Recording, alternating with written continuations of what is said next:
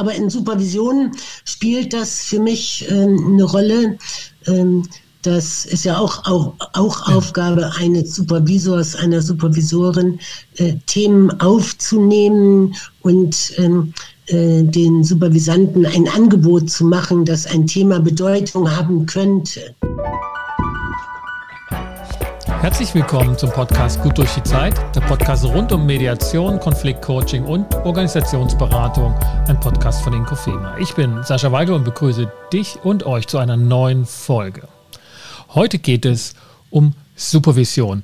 Supervision für Mediatorinnen. Und zu Beginn gleich mal zwei Gesetzeszitate, die sozusagen den Rahmen bilden, wenn Mediatorinnen über Supervision reden. Im Mediationsgesetz steht unter Paragraph 5, der zertifizierte Mediator hat sich entsprechend den Anforderungen der Rechtsverordnung fortzubilden.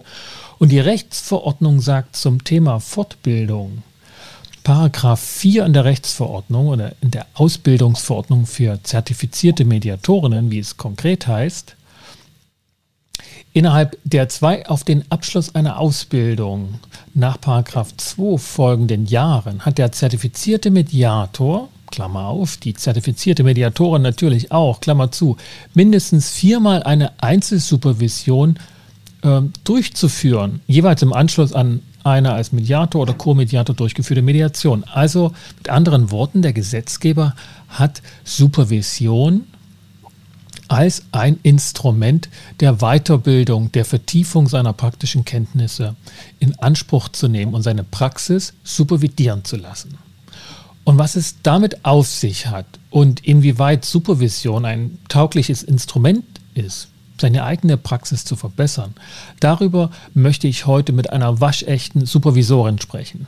Im Studio habe ich eingeladen und sie hat zugesagt. Doris Burke, diplomierte Sozialpädagogin und lehrende Transaktionsanalytikerin im Feld Beratung und eine ganz hervorragende Supervisorin, wie der Host dieses Podcasts schon mehrfach erfahren durfte. Sie arbeitet in eigener Praxis in Felde, das ist hoch oben Nor im Norden an der Nordsee, ganz in der Nähe von Rendsburg. Herzlich willkommen, Doris. Danke, Sascha. Ich freue mich. Ähm, das ist nicht in der Nähe der Nordsee, in der Nähe der Ostsee. Oh, äh, da ist aber der Nordostseekanal, ne? Ja, in und die, die, Nordsee ist auch nicht weit, aber die ja. Ostsee ist näher. Ist näher dran. Ah, okay. Doris, ja, ich, ich freue mich über die Einladung. Ja, und ich freue mich, dass du zugesagt hast. Wir haben uns ja längere Zeit, wenn nicht sogar lange Zeit, gar nicht gesprochen. Irgendwie ein bisschen aus den Augen verloren, was, was auch dann letztlich pandemische Gründe hatte. Aber wenn ich mich recht erinnere, das war so 2008, 2009, als wir miteinander in Rendsburg zum Beispiel zu tun hatten. Und wo ja, ich dich als Supervisorin ja. auch kennengelernt habe. Und ich habe dich jetzt als waschechte Supervisorin beschrieben. Verstehst du dich als solche? Ja. Also ähm, meinst du, äh, mir ist nicht so ganz klar, was du mit waschecht meinst, äh, aber mein Haupttätigkeitsfeld ist tatsächlich Supervision zu geben, sowohl in Einzel- als auch in Gruppensupervision, Teamsupervision Fallberatung, ja. Konfliktmanagement, also unterschiedlichster Art. Das ist eine, das, das ist eine gute Frage, was ich mit waschecht meine. Und ja. ich meine damit, dass ich am, und da sind wir schon ein bisschen beim Fachlichen, da kommen wir, da kommen wir dann auch genau dazu, dass ich nie den Eindruck hatte, dass du dich in meine fachlichen Fragen mit der Supervision sozusagen einmischst und immer mit diesem Abstand, also was so von, von einer gewissen Distanz her die Dinge betrachtest, die ich davor gebracht habe oder die du, ich konnte dich ja auch erleben, als du andere supervidiert hast, eben supervisorisch agierst. Und es war ganz selten, wenn ich jetzt mal, ne, um nicht nie zu sagen, dass, dass es so eine ähm, eine Fachkompetenz, dass es um eine Fachkompetenz ging, sondern mehr immer um die Kompetenzen der, der Person, die sich da supervidieren ließ. Und damit ist es ja auch die besondere Methode schon, ähm, ja, schon umrissen, will ich mal sagen. Ne? Kann, kannst, du, das, kannst du das Ja, das hast, du, äh, das hast du sehr schön gesagt, zumal, ähm, ähm, zumal das sozusagen ja auch eine direkte Beziehung hat zur Transaktionsanalyse, Autonomie, ne, davon auszugehen, nicht ich bin die Expertin, ich bin die Expertin für den Supervisionsprozess, aber nicht für die inhaltlichen Fragen, sondern der Supervisant, Supervisandin ähm, ähm, ist sozusagen Experte in seinem Fachgebiet. Wobei, das ist auch eine Frage des Vertrages. Äh, wenn du zum Beispiel, wenn jemand, ähm, wenn ein Team Fallsupervision macht, kann es schon vorkommen, ähm, dass ich als Supervisorin tatsächlich inhaltliche Anregungen gebe oder Vorschläge mache, etwas auszuprobieren im Sinne von Erweiterung von Sichtweisen oder ähm, Lernen äh, sozusagen am, äh, am Ausprobieren. Mhm. Da, damit, da, ist eben der Vertrag grundlegend. Mhm. Und damit neue, neue Erfahrungen auch aus der Praxis holen. Ein weiterer Hintergrund oder der damit zusammenhängt, ist, ich habe ja eingangs das Mediationsgesetz und die Ausbildungsverordnung zitiert, diese ist ja direkt für Mediatorinnen zugeschnitten und hat aber keine Begrenzung vorgenommen, dass Mediatorinnen zu supervidieren haben, sondern einfach nur Supervision. Also es kann praktisch auch ein Supervisor, eine Supervisorin genutzt werden für diese Fortbildungspflicht, die überhaupt nie eine Mediation im engeren Sinne durchgeführt hat. Und damit sind wir sozusagen bei, einem, bei, einer Kernfrage der Methode. Und das schon ganz schön schnell. Ich wollte dich eigentlich erstmal fragen, wie es dir geht und was du so machst nach und in diesen Zeiten. ja, äh, die Kernfrage ist wirklich eine tolle Frage. Ähm, mir, mir geht es ganz gut. Ähm, ähm, ich, ich glaube, so wie alle Menschen äh, bin ich natürlich auch gestresst von der Situation, weil ich ja freiberuflich tätig bin und es entgegen aller Äußerungen tatsächlich keine finanzielle Unterstützung gibt. Ähm, und ähm, ich sehe das als Herausforderung, das, was ich lehre, wie du mit Krisen umgehen kannst, dass ich das selber praktiziere. Und das empfinde ich als ähm, tatsächlich sehr lehrreich. Und das, und da, das stärkt mich als Person. Aber es stresst mich auch. Und ich gehe davon aus, dass alle Leute aktuell gestresst sind. Mehr im gestressten Modus als normalerweise, weil wir ja einen uneindeutigen Verlust erleiden. Ein ja. Lieblingsthema von mir spielt auch in Supervision eine Rolle. Ein uneindeutiger und, Verlust. Ja, also jeder, jede von uns hat ja auf irgendeine Art etwas verloren. Mhm. Und äh, sei es nur, nur in Anführungsstrichen, äh, dass die meisten Menschen die Einschränkungen als Freiheitsbeeinträchtigung bis hin zur Freiheitsberaubung ja, mhm. ja erleben. Ähm, und das macht Stress, finde ich. Ja. Mhm. Und, und uneindeutig wahrscheinlich auch in der Form, dass man nicht genau weiß, wie wäre es denn gewesen, wenn die Pandemie nicht gekommen wäre und es waren bestimmte Pläne und Ideen durchgeführt oder, oder in, in, ins Auge gefasst worden? Und man trauert, man muss dem einfach auch nachtrauern, diese un, genau. nicht genau. verwirklichten genau. Wirklichkeiten. Das, äh, das hast du toll ausgedrückt, weil ich glaube, dass äh, wenn wir mehr trauern würden darüber, ähm, was die Pandemie für uns persönlich bedeutet, äh, wäre die Stimmung insgesamt nicht so polarisiert. Mhm. Aber das ist ein anderes Thema. Aber in Supervision spielt das für mich ähm, eine Rolle. Das ist ja auch, auch, auch Aufgabe eines Supervisors, einer Supervisorin, äh, Themen aufzunehmen und ähm, äh, den Supervisanten ein Angebot zu machen, dass ein Thema Bedeutung haben könnte. Mhm. Ähm, ja, und, ich meine, ähm, das ist immer. Das ist, immer ist das ja ein Teil des Auftrages, finde ich. Ähm, das ist auch in meinen Verträgen so. Ja. Ja, also von daher, ich bin froh, dass es mir so geht, wie es mir geht, dass ich gesund bin. Mhm. Ich bin sehr dankbar darüber. Das ist gut zu hören. Das ist gut zu hören. Dann Genau, lass uns doch äh, erstmal so ein bisschen noch sozusagen ähm, die Methode Supervision besprechen, unabhängig von, ne, wir sind ja fast schon reingeschlittert in die Supervision des Pandemieerlebens. Ähm, vielleicht kommen wir da nochmal drauf zurück. Ähm, wie verläuft prinzipiell eine Supervision? Wenn ich dich jetzt so frage, ne, als Supervisorin, die, die jetzt nicht explizit als Mediatoren dann diese Supervision durchführen würde, sondern ähm, mit dem supervisorischen Handwerkszeug, wie das ganz originär in der Supervision gehandhabt wird? Also vielleicht muss ich vorweg sagen, ähm, Supervision ist ja im Grunde eine Beratungs, eine spezielle Beratungsform, äh, nämlich wo es um die Person äh, mit dem Fokus Arbeit geht. Ähm, und äh, mein Ziel dabei oder meine Hauptvorstellung ist, ähm, dass jede professionelle Person ähm, persönlich geordnet sein sollte. Und also geordnet heißt, ähm, ich kenne mich selber, ich habe äh, Wissen äh, über äh, über die, die ich bin, auch die, die ich gerade bin und kann sozusagen mich so arrangieren, ähm, dass meine Person in den Hintergrund tritt.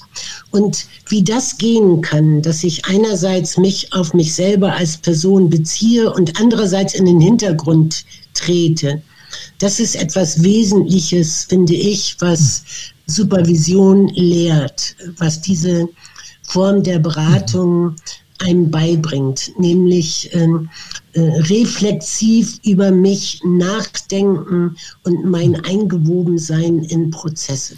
Das würde, wenn ich das richtig ja. verstehe, um, um das beispielhaft jetzt zu machen und sozusagen jetzt mal so aus der Perspektive äh, von Mediatoren, die diese Pflicht auferlegt bekommen haben, von Gesetzes wegen ja. sich das supervidieren zu lassen und das aber vielleicht noch nicht erlebt haben. Dich zurücknehmen heißt, du würdest nicht ähm, in der Supervision ähm, zu mir zum Besten geben, jetzt wenn ich da supervisant wäre, was du getan hättest in dem Fall, den ich dir da geschildern würde? Nein, nein. Ja. Sondern ähm, ähm, äh, ich würde mit dir daran arbeiten, dass du sozusagen deine Potenz ähm, nutzen kannst als Mediator, den Prozess verantwortlich ähm, zu orientieren, in die Hand zu nehmen, mhm. zu gestalten. Mhm. Dann ich würde, ähm, ich würde eine Regel von mir ist, ähm, dass ich Supervisionsaufträge in Bereichen übernehme, in denen ich etwas Feldkompetenz mhm. zumindest habe. Mhm. Am liebsten habe ich mehr Feldkompetenz. Ja. Ähm, meine Vorstellung ist dabei, dass ein Supervisor ähm, wissen muss, wie sich bestimmte äh, Schwierigkeitsherausforderungen anfühlen. Ja. Ähm, ein Supervisor muss wissen, was ist die Anstrengung in bestimmten Kontexten. Mhm. Zum Beispiel in, äh, in Mediationszusammenhängen ist in meiner Vorstellung ja eine große Herausforderung, ähm, beweglich im Raum zu bleiben und nicht auf eine Seite zu gehen. Ja, auf eine Selbst Konfliktseite. Wenn ich ne? eine Seite ja. habe. Ja, bitte, Entschuldigung, ich habe dich. Genau, also nicht auf, ne, nicht auf eine Seite äh, der Konfliktparteien zu gehen, sondern da ja. neutral zu bleiben. Und das habe ich zum Beispiel auch noch nicht im Kontext von Mediatoren gehört, aber ich finde das Bild sehr passend, beweglich zu bleiben. Ne? Also schon, so habe ich es jetzt verstanden oder aufgenommen, mit den Konfliktperspektiven mitgehen zu können, Anschlussfähigkeit herzustellen, ohne sich mit denen dann gemein zu machen und wieder auch wechseln können. Genau, dass ich äh, sozusagen in den verschiedenen Sichtweisen, Möglichkeiten mich bewegen kann. Weil in der Regel ja Konfliktparteien auf irgendeine Art und Weise sich verengt haben. Mhm. Wenn ich jetzt ne, mal als Mediator sagen würde, also was will ich denn bei einer Supervision mich fortbilden? wenn ich weiß, dass die Person, die mich da supervidieren wird, noch nie eine Mediation mitgemacht hat. Was kann ich denn von der lernen?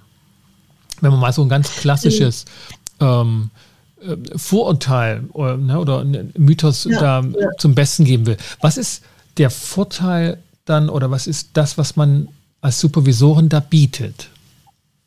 Also die ähm, ähm, äh, vorweg würde ich sagen, als Mediator sollte ich nicht ausschließlich Supervisionen machen bei jemand, der oder die selber kein Mediator ist. Mhm. Was ich aber biete als Nicht-Mediatorin, als nicht qualifizierte, ausgebildete also zertifizierte, muss ich sagen, als mhm. zertifizierte äh, Mediatorin ist, dass ich Fragen habe, die sich auf das Bezugssystem beziehen. Du kannst als Supervisant nicht davon ausgehen, dass es eine Übereinstimmung gibt äh, in der Annahme von bestimmten äh, grundlegenden Bedingungen, sondern vieles weiß ich nicht. Ähm, zum Beispiel, ähm, was unterscheidet ein Mediationsvertrag ähm, von unserem Supervisionsvertrag? Mhm. Wie in der Herangehensweise ähm, ähm, werden Fragen ähm, auch differenzierter bearbeitet oder werden Fragen sozusagen identifiziert?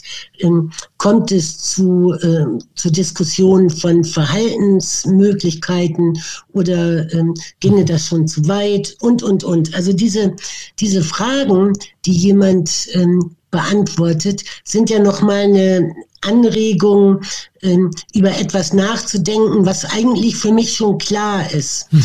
Und alleine ähm, diese, diese, diese Beantwortung kann schon dafür dazu führen, dass jemand sich entrübt und das also heißt eben klarer im Denken wird. Mhm.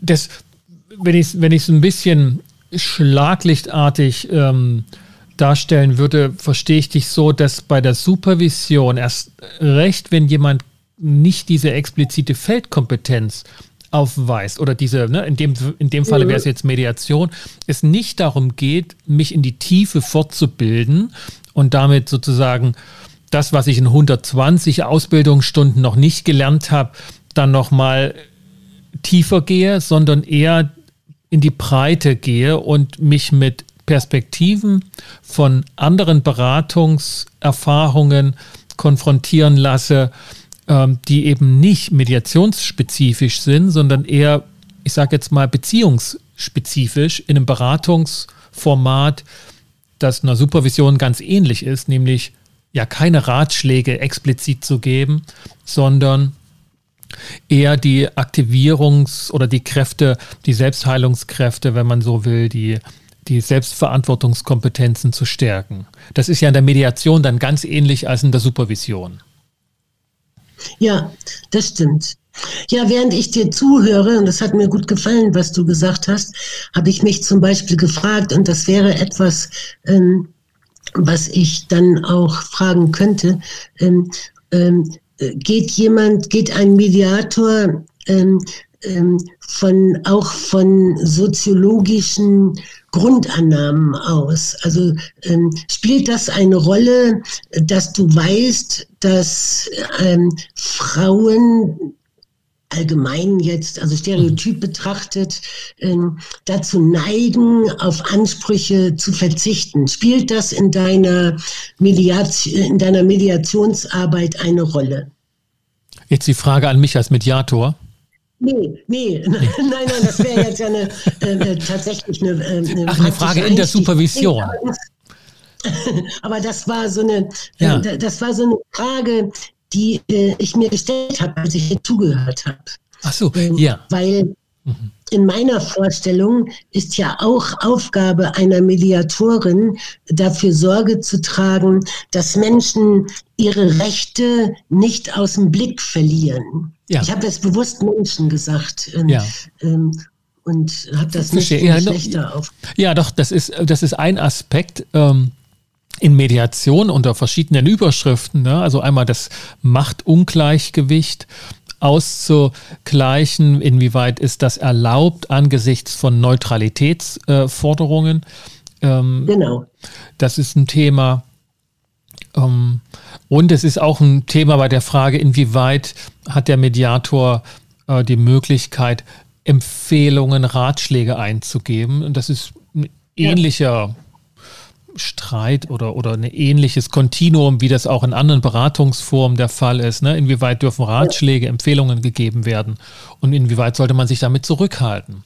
Und da würde ich genau. das das entspricht, ähm, das ist ähm, vergleichbar in der Supervision wie in der Mediation, ja, im Coaching, in allen Beratungsformen ja im Grunde. Ja. Ähm, vielleicht nähern wir uns nochmal von der Supervision nochmal von der Perspektive oder von der Person des Supervisoren ran. Wer ist denn in der Lage, gut zu supervidieren, wenn jetzt die Mediatoren, die sich all die Monate und Jahre ausgebildet haben, die Pflicht jetzt haben, sich fortzubilden, an wen oder worauf sollten die achten, wenn sie sich Supervisoren suchen? Also für mich wäre eine grundlegende Frage, wenn ich mir eine Supervisorin suche als Mediator, ähm, mit welchen Konzepten in der Konfliktbewältigung arbeiten Sie? Mhm. Äh, was ist Ihre Vorstellung von Konflikten? Was sind Ihre Methoden, die Sie dann anwenden? Und da kann jemand sagen, ja, da arbeite ich mit dem Dramadreieck aus der Transaktionsanalyse oder hat vielleicht Übungen von Schulz von Thun. Aber jemand sollte ja auch sich damit beschäftigt haben, zum Beispiel Glasel, ne, das ist mhm. Ähm, ähm, es gibt ja sehr viele Konfliktforscher und es gibt mhm. sehr viele, du hast ja selber auch eins geschrieben, mhm. es gibt sehr viel Fachliteratur äh, darüber, wie ich ähm, sinnvollerweise an Konflikten arbeite. Und meine Vorstellung ist, wenn ich in dem Bereich arbeite, äh, dann ist meine Aufgabe ethisch, äh, mich auch fachlich damit zu beschäftigen. Mhm. Also das wäre für mich eine ganz klare Grundbedingung. Ja. Wenn dann jemand sagt, ach, da arbeite ich eigentlich, habe ich eigentlich gar nichts mit zu tun. Ähm, Kenne ich gar nicht Konflikte, sagt er dann. Hat er noch nie gehabt. ich habe keine Konflikte, genau. Ähm, äh, weil äh, weil wenn du dich, äh, also ich fand das, als ich angefangen habe, mit mich mit Konflikten zu beschäftigen und äh, dass es da ja diese Phasen und so, da muss ich sagen, war ich wirklich überrascht, ähm, mhm. dass, äh, dass das Konfliktgeschehen sich tatsächlich ähm, in ein Muster auch bringen lässt, dass man ja. an, an Stellen wie unsere Abwertungstabelle, dass man an bestimmten Stellen in einer bestimmten Weise unterbrechen kann. Mhm. Also das heißt, ähm, wenn ich als Mediator Supervision nehme oder ne, äh, mir besorgen will, dann sollte ich nicht unbedingt darauf achten, dass ich eine Mediatorin finde, die mich supervidiert, aber jemand, der sich mit Konflikten auskennt. Ja, ja. Und jemand, der die sich mit Supervision auskennt. Ja, und natürlich, ja, und mit Super, also ein Supervisor für Verkaufsgespräche ähm, würde zwar insoweit funktionieren, weil derjenige auch supervisorisch arbeitet, aber naja, wahrscheinlich ist das Thema Konflikt nicht so ähm, im Fokus, wie das jetzt vielleicht ähm, bei einer ausgebildeten Supervisoren nach den Richtlinien der Deutschen Gesellschaft für Supervision ist? Ja, ich würde sagen, in allen Arbeitsbereichen, wo die eigene Person ähm, in irgendeiner Form eine Rolle spielt, ähm, mhm. in allen sozialpädagogischen, in allen pädagogischen, im psychiatrischen, in, in solchen Zusammenhängen ist das wichtig, ähm, tatsächlich gut ausgebildete Leute zu suchen, weil ich persönlich finde, das Schwierigste an Supervision, an der Tätigkeit, ähm, dass du persönlich genug sein musst und auf gar keinen Fall zu persönlich. Mhm, und meine eigene Erfahrung ist, als ich weniger Erfahrung hatte, war ich zu persönlich oder war das mehr ein Thema, als es mit zunehmender Professionalisierung dann der Fall war? Mhm. Weil ähm, äh, als Supervisorin oder Supervisor, ähm, das ist auch eine Rolle, von der ich erwarte, dass jemand in der Lage ist, ähm, sich sogar dann zurückzunehmen, ähm, äh, wenn es ähm, wie soll ich das ausdrücken, wenn es emotional wird. Also ähm, ich meine damit zum Beispiel, ein Supervisant wirft mir etwas vor, ähm, ähm, ähm ist, äh, ähm, hat einen Konflikt mit mir in einer sehr emotionalen Art und Weise. Ähm, das wäre für mich eine Situation, wo es darum geht, dass ich mich zurücknehme und nicht meinerseits so emotional darauf antworte. Mhm. Ist das verständlich, was ich meine? Ja, das verstehe ich sozusagen, weil ich jetzt mit den Gedanken schon, schon auch vertraut bin als ähm, professioneller Mediator und, und, und Supervisor. Aber so auf den Punkt gebracht kann ich mir vorstellen, dass der ein oder andere ähm, ähm, als Podcast-Zuhörer nochmal so eine prägnante Zusammenfassung benötigen würde.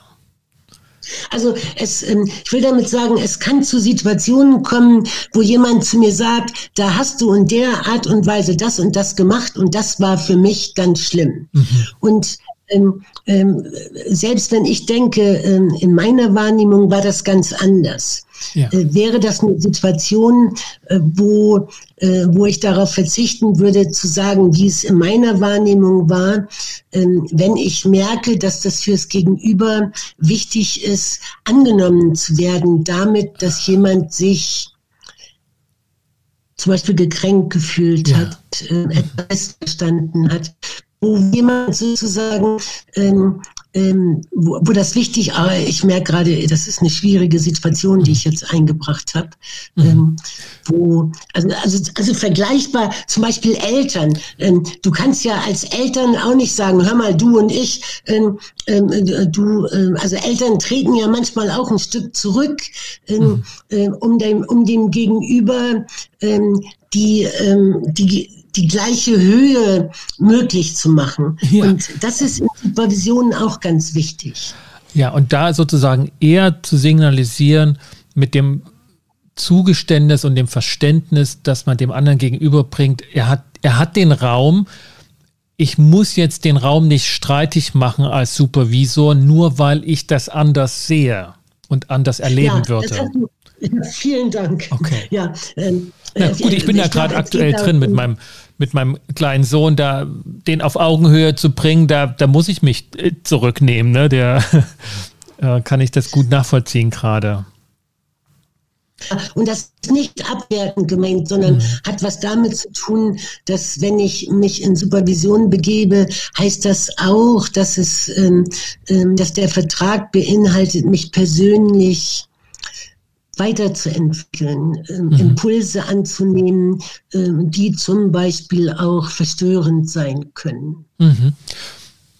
Vielleicht kommen wir noch mal darauf zurück. Ich will noch mal eine andere Frage und, und vielleicht steuert das auch auf den Punkt zu. Ähm, das werden wir, werden wir gleich sehen.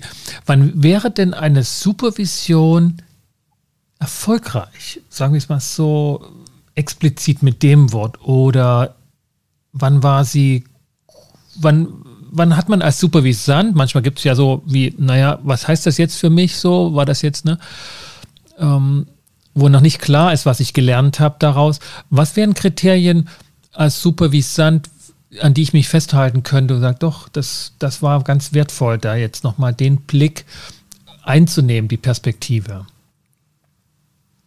Also immer dann, wenn du in irgendeiner Form etwas, etwas unterstreiche ich, erweiternd siehst, denkst oder verstehst. Mhm. Ähm, diese Erweiterung kann sich, äh, in der Regel bezieht sie sich ähm, in supervisorischen Zusammenhängen auf, auf das Denken, dass du äh, plötzlich, äh, dass du etwas, dass du denkst, ah, ja, das sehe ich jetzt anders und dann ist das verbunden damit, dass du auch eine neue Option hast. Mhm. also, wenn ich das Beispiel von Furnst aufgreifen darf von dir, wenn ich erkenne als Supervisor, als männlicher Supervisor in der Supervision über einen bestimmten Fall, oh, die Nichtbeanspruchung von bestimmten Rechten oder Ansprüchen, die die Kollegin im Team eigentlich hätte machen dürfen und dieses nicht gemacht hat, entspricht einem stereotypen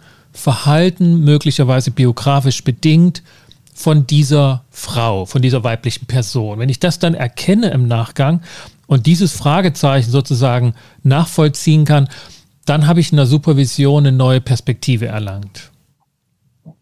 Ja, es geht ja nicht so sehr um mich äh, als Supervisorin, sondern du hast jetzt ja gerade davon gesprochen, wenn ich als Supervisor, ich habe das so verstanden. Nee, als, als, als Mediator Frage, in der Supervision, genau. Ah, okay, dann war das ein Versprecher. Mhm. Ähm, ja, also im Grunde ist das Supervision Enttrübungsarbeit, dass jemand wieder klar denkt, dass jemand Zugang hat zu eigenen zu den eigenen Möglichkeiten, Optionen auszuprobieren, anzubieten, dass jemand sich emotional klärt. Mhm. Gerade heute Morgen habe ich eine Supervision gehabt, wo eine Leitungskraft in Versuchung war, sich in einer sehr schwierigen Situation einem Mitarbeiter fürsorglich mütterlich anzubieten. Mhm. Ähm, und es ging aber darum, sachlich und korrekt zu bleiben, weil der Mitarbeiter eskaliert war. Mhm. Ähm, und ähm, sozusagen auf, auf eine eher emotionale Seite zu gehen, hätte die Eskalation verstärkt. Mhm. Und ähm, als, äh, als, die, als sie sich das, als ihr das klar wurde, ähm, sie sich das vorgestellt hat, ähm, da war das ganz von selber klar, ähm, dass sie gesagt hat, oh ja, also weder will ich den äh, schelten, ähm, noch will ich mich um den fürsorglich kümmern. Ich will, dass der arbeitsfähig ist. Ja. Ähm, und hat daraus eine Erwachsenen-Transaktion gemacht. Und das betrifft wieder sozusagen deine supervisorische Feldkompetenz. Ne? Du hast es vor uns auch schon kurz erwähnt, dass du als Transaktionsanalytikerin speziell supervisorisch arbeitest und dadurch auch ne, ja. solche ähm, Begrifflichkeiten ähm, kommen aus dieser, aus dieser Fachrichtung. Ja, ja, also ähm, das, da bin ich ganz oft dankbar für, weil dadurch, dass wir Transaktionsanalytikerinnen das Ich-Zustandsmodell haben, äh, kann ich sozusagen mit äh, vergangenen Erfahrungen arbeiten, die ja immer in irgendeiner Form auch heute uns bestimmen, ohne dass die Leute regressiv werden, mhm. ähm, sondern ich kann das sozusagen theoretisch aufgreifen, ähm, dass ich ja auch mit meinen Erfahrungen etwas wahrnehme, äh, etwas ausdrücke, mich sozusagen professionell bewege. Mhm. Und, und das heißt, die, die Methode dann der würdest du dann sagen, das ist eine transaktionsanalytische Supervision?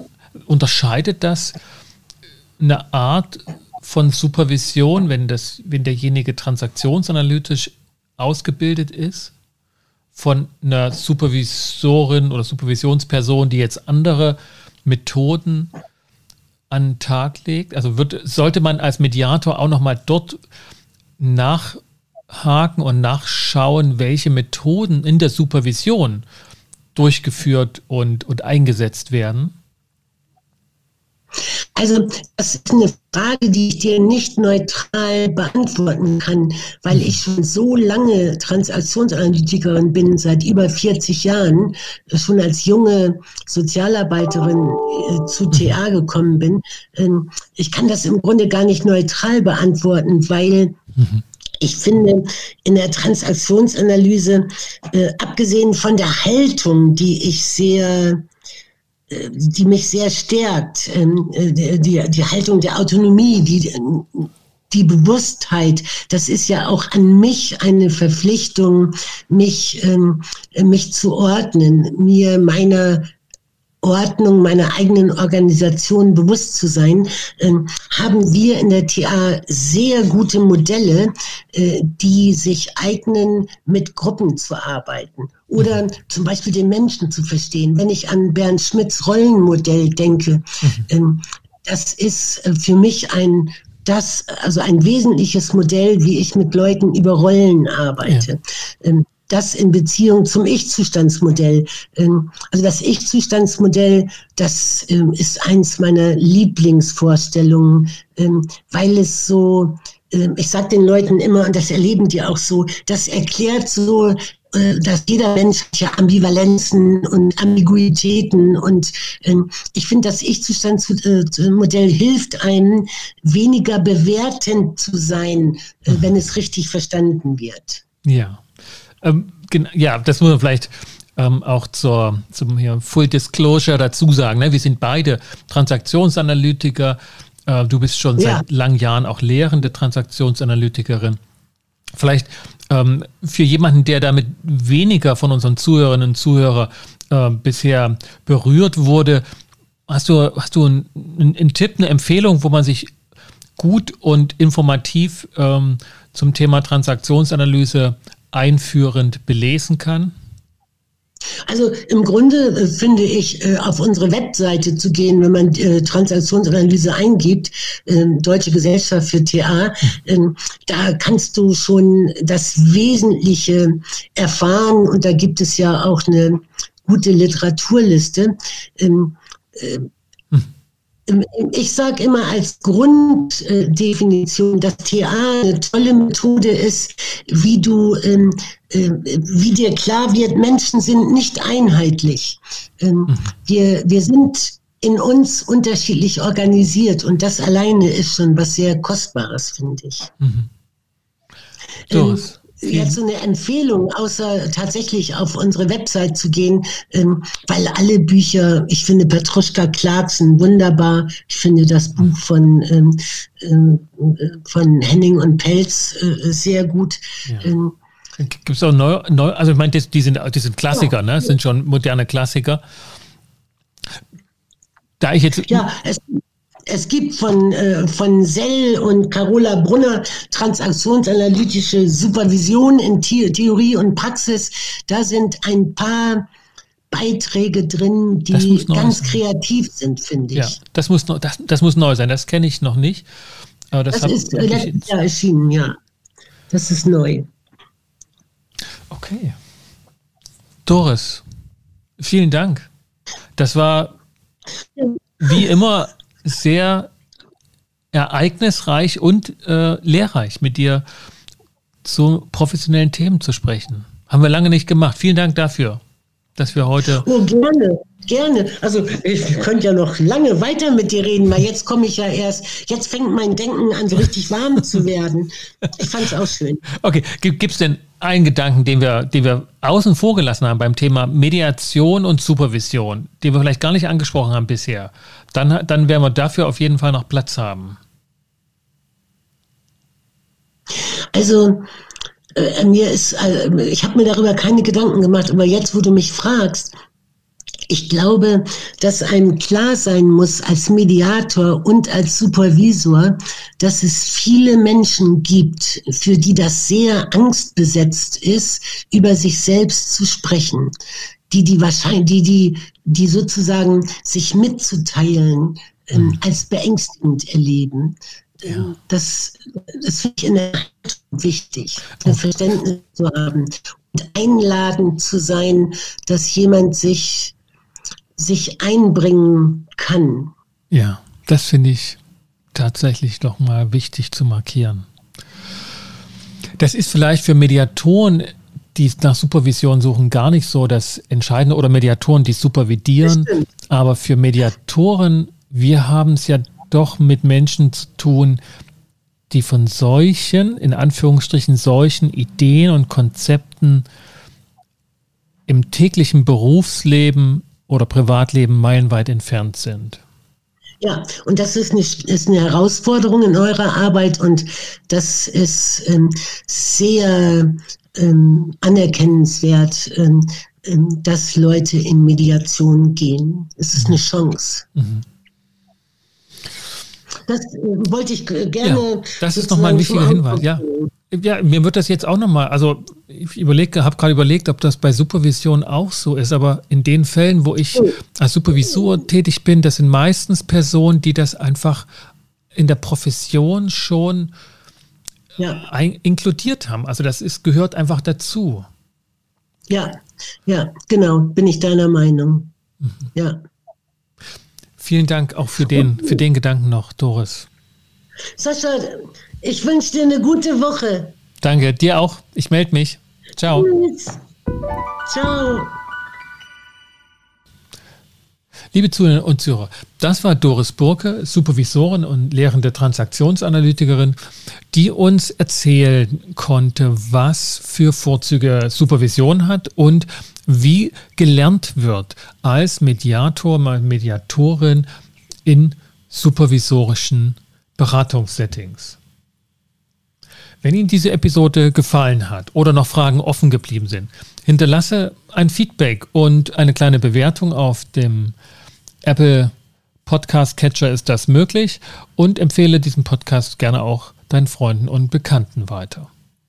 Für den Moment bedanke ich mich, dass du und ihr alle wieder mit dabei wart und verabschiede mich mit den besten Wünschen. Bis zum nächsten Mal. Kommt gut durch die Zeit. Ich bin Sascha Weige, euer Host von Inkofema, dem Institut für Konflikt- und Verhandlungsmanagement in Leipzig und Partner für professionelle Mediations- und Coaching-Ausbildungen.